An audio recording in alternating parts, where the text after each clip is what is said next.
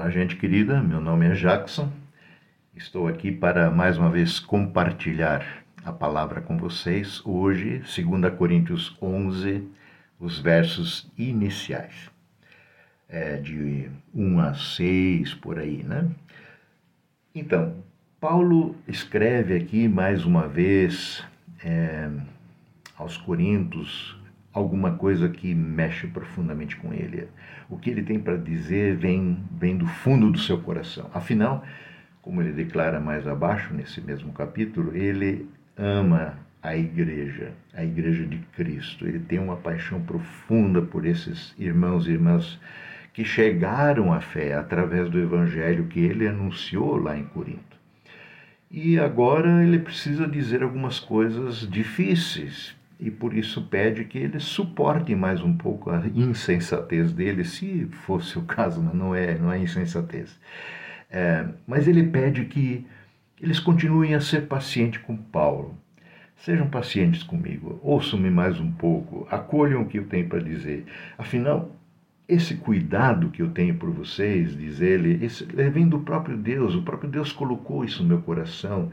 Eu pastoreio essa igreja com esse amor profundo, no sentido de zelar por vocês. Afinal, eu prometi vocês como uma noiva pura, como uma virgem ao seu único noivo, único marido, que é Cristo Jesus.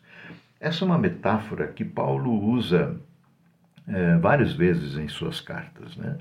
E ela pressupõe exatamente isso, de que é, o padrão divino de casamento, o padrão divino de, de noivado, é que ah, o casamento acontece dentro de uma relação pura, é, como um marido que tem uma única esposa, uma única noiva, é, que é todo dedicada a ele, como ele é todo dedicada a ela. Essa é a relação, a relação da qual Paulo fala aqui, quando promete a igreja como uma noiva pura, uma, uma relação de fidelidade, uma relação de compromisso, de verdade, de alma, na mais profunda intensidade possível.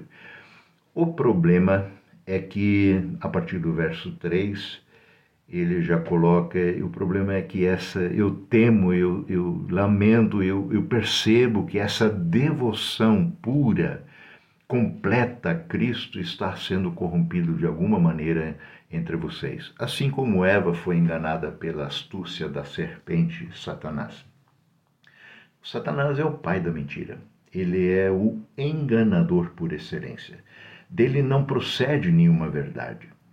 E o que tem acontecido no contexto dessa igreja é que vocês têm aceitado, diz Paulo, é, a qualquer um que diz, que prega um Jesus diferente daquele que eu anunciei. Vocês têm aceitado de boa vontade, sem questionamento, um espírito diferente daquele que vocês receberam. Vocês têm acolhido, assim, sem critério, é, boas novas diferentes daqueles que vocês creram quando eu estive aí com vocês pregando o Evangelho. Então, é, penetraram dentro dessa igreja pessoas que, assim, que Paulo chama aqui como superapóstolos, né? pessoas de uma técnica de oratória excelente, bons de papo, é, mas lhes falta o conhecimento falta o conhecimento da verdade, falta o conhecimento do Evangelho, a doutrina, as ideias, o que eles vêm propondo para a igreja não fecha com esse Evangelho, que está centrado na salvação exclusiva por meio da fé, da graça, pela obra que Jesus fez em nosso favor na cruz do Calvário. Ali reside a nossa salvação em nenhuma outra coisa.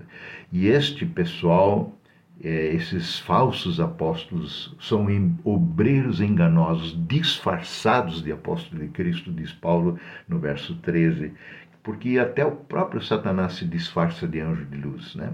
Mas eles são servos que fingem ser servos da justiça, mas não o são. Então, gente querida, eu quero nos chamar também aqui a responsabilidade que temos como igreja, como pessoas, como indivíduos que creem nesse Evangelho. Sejamos criteriosos com aquilo que nos está sendo anunciado à torta e direita é, pelas mídias, pelas redes sociais e por aí afora. Tanta, tanta informação. É, tantas doutrinas, tantas ideias que, se colocadas à luz do Evangelho, ao crivo da palavra de Deus, não sobrevivem, não resistem sejamos criteriosos, como foi o pessoal de Bereia, que investigava na palavra, fechava com a palavra tudo aquilo que lhes era anunciado. Que o Senhor nos dê discernimento e alegria de permanecer numa relação de fidelidade para com o nosso Senhor. Amém.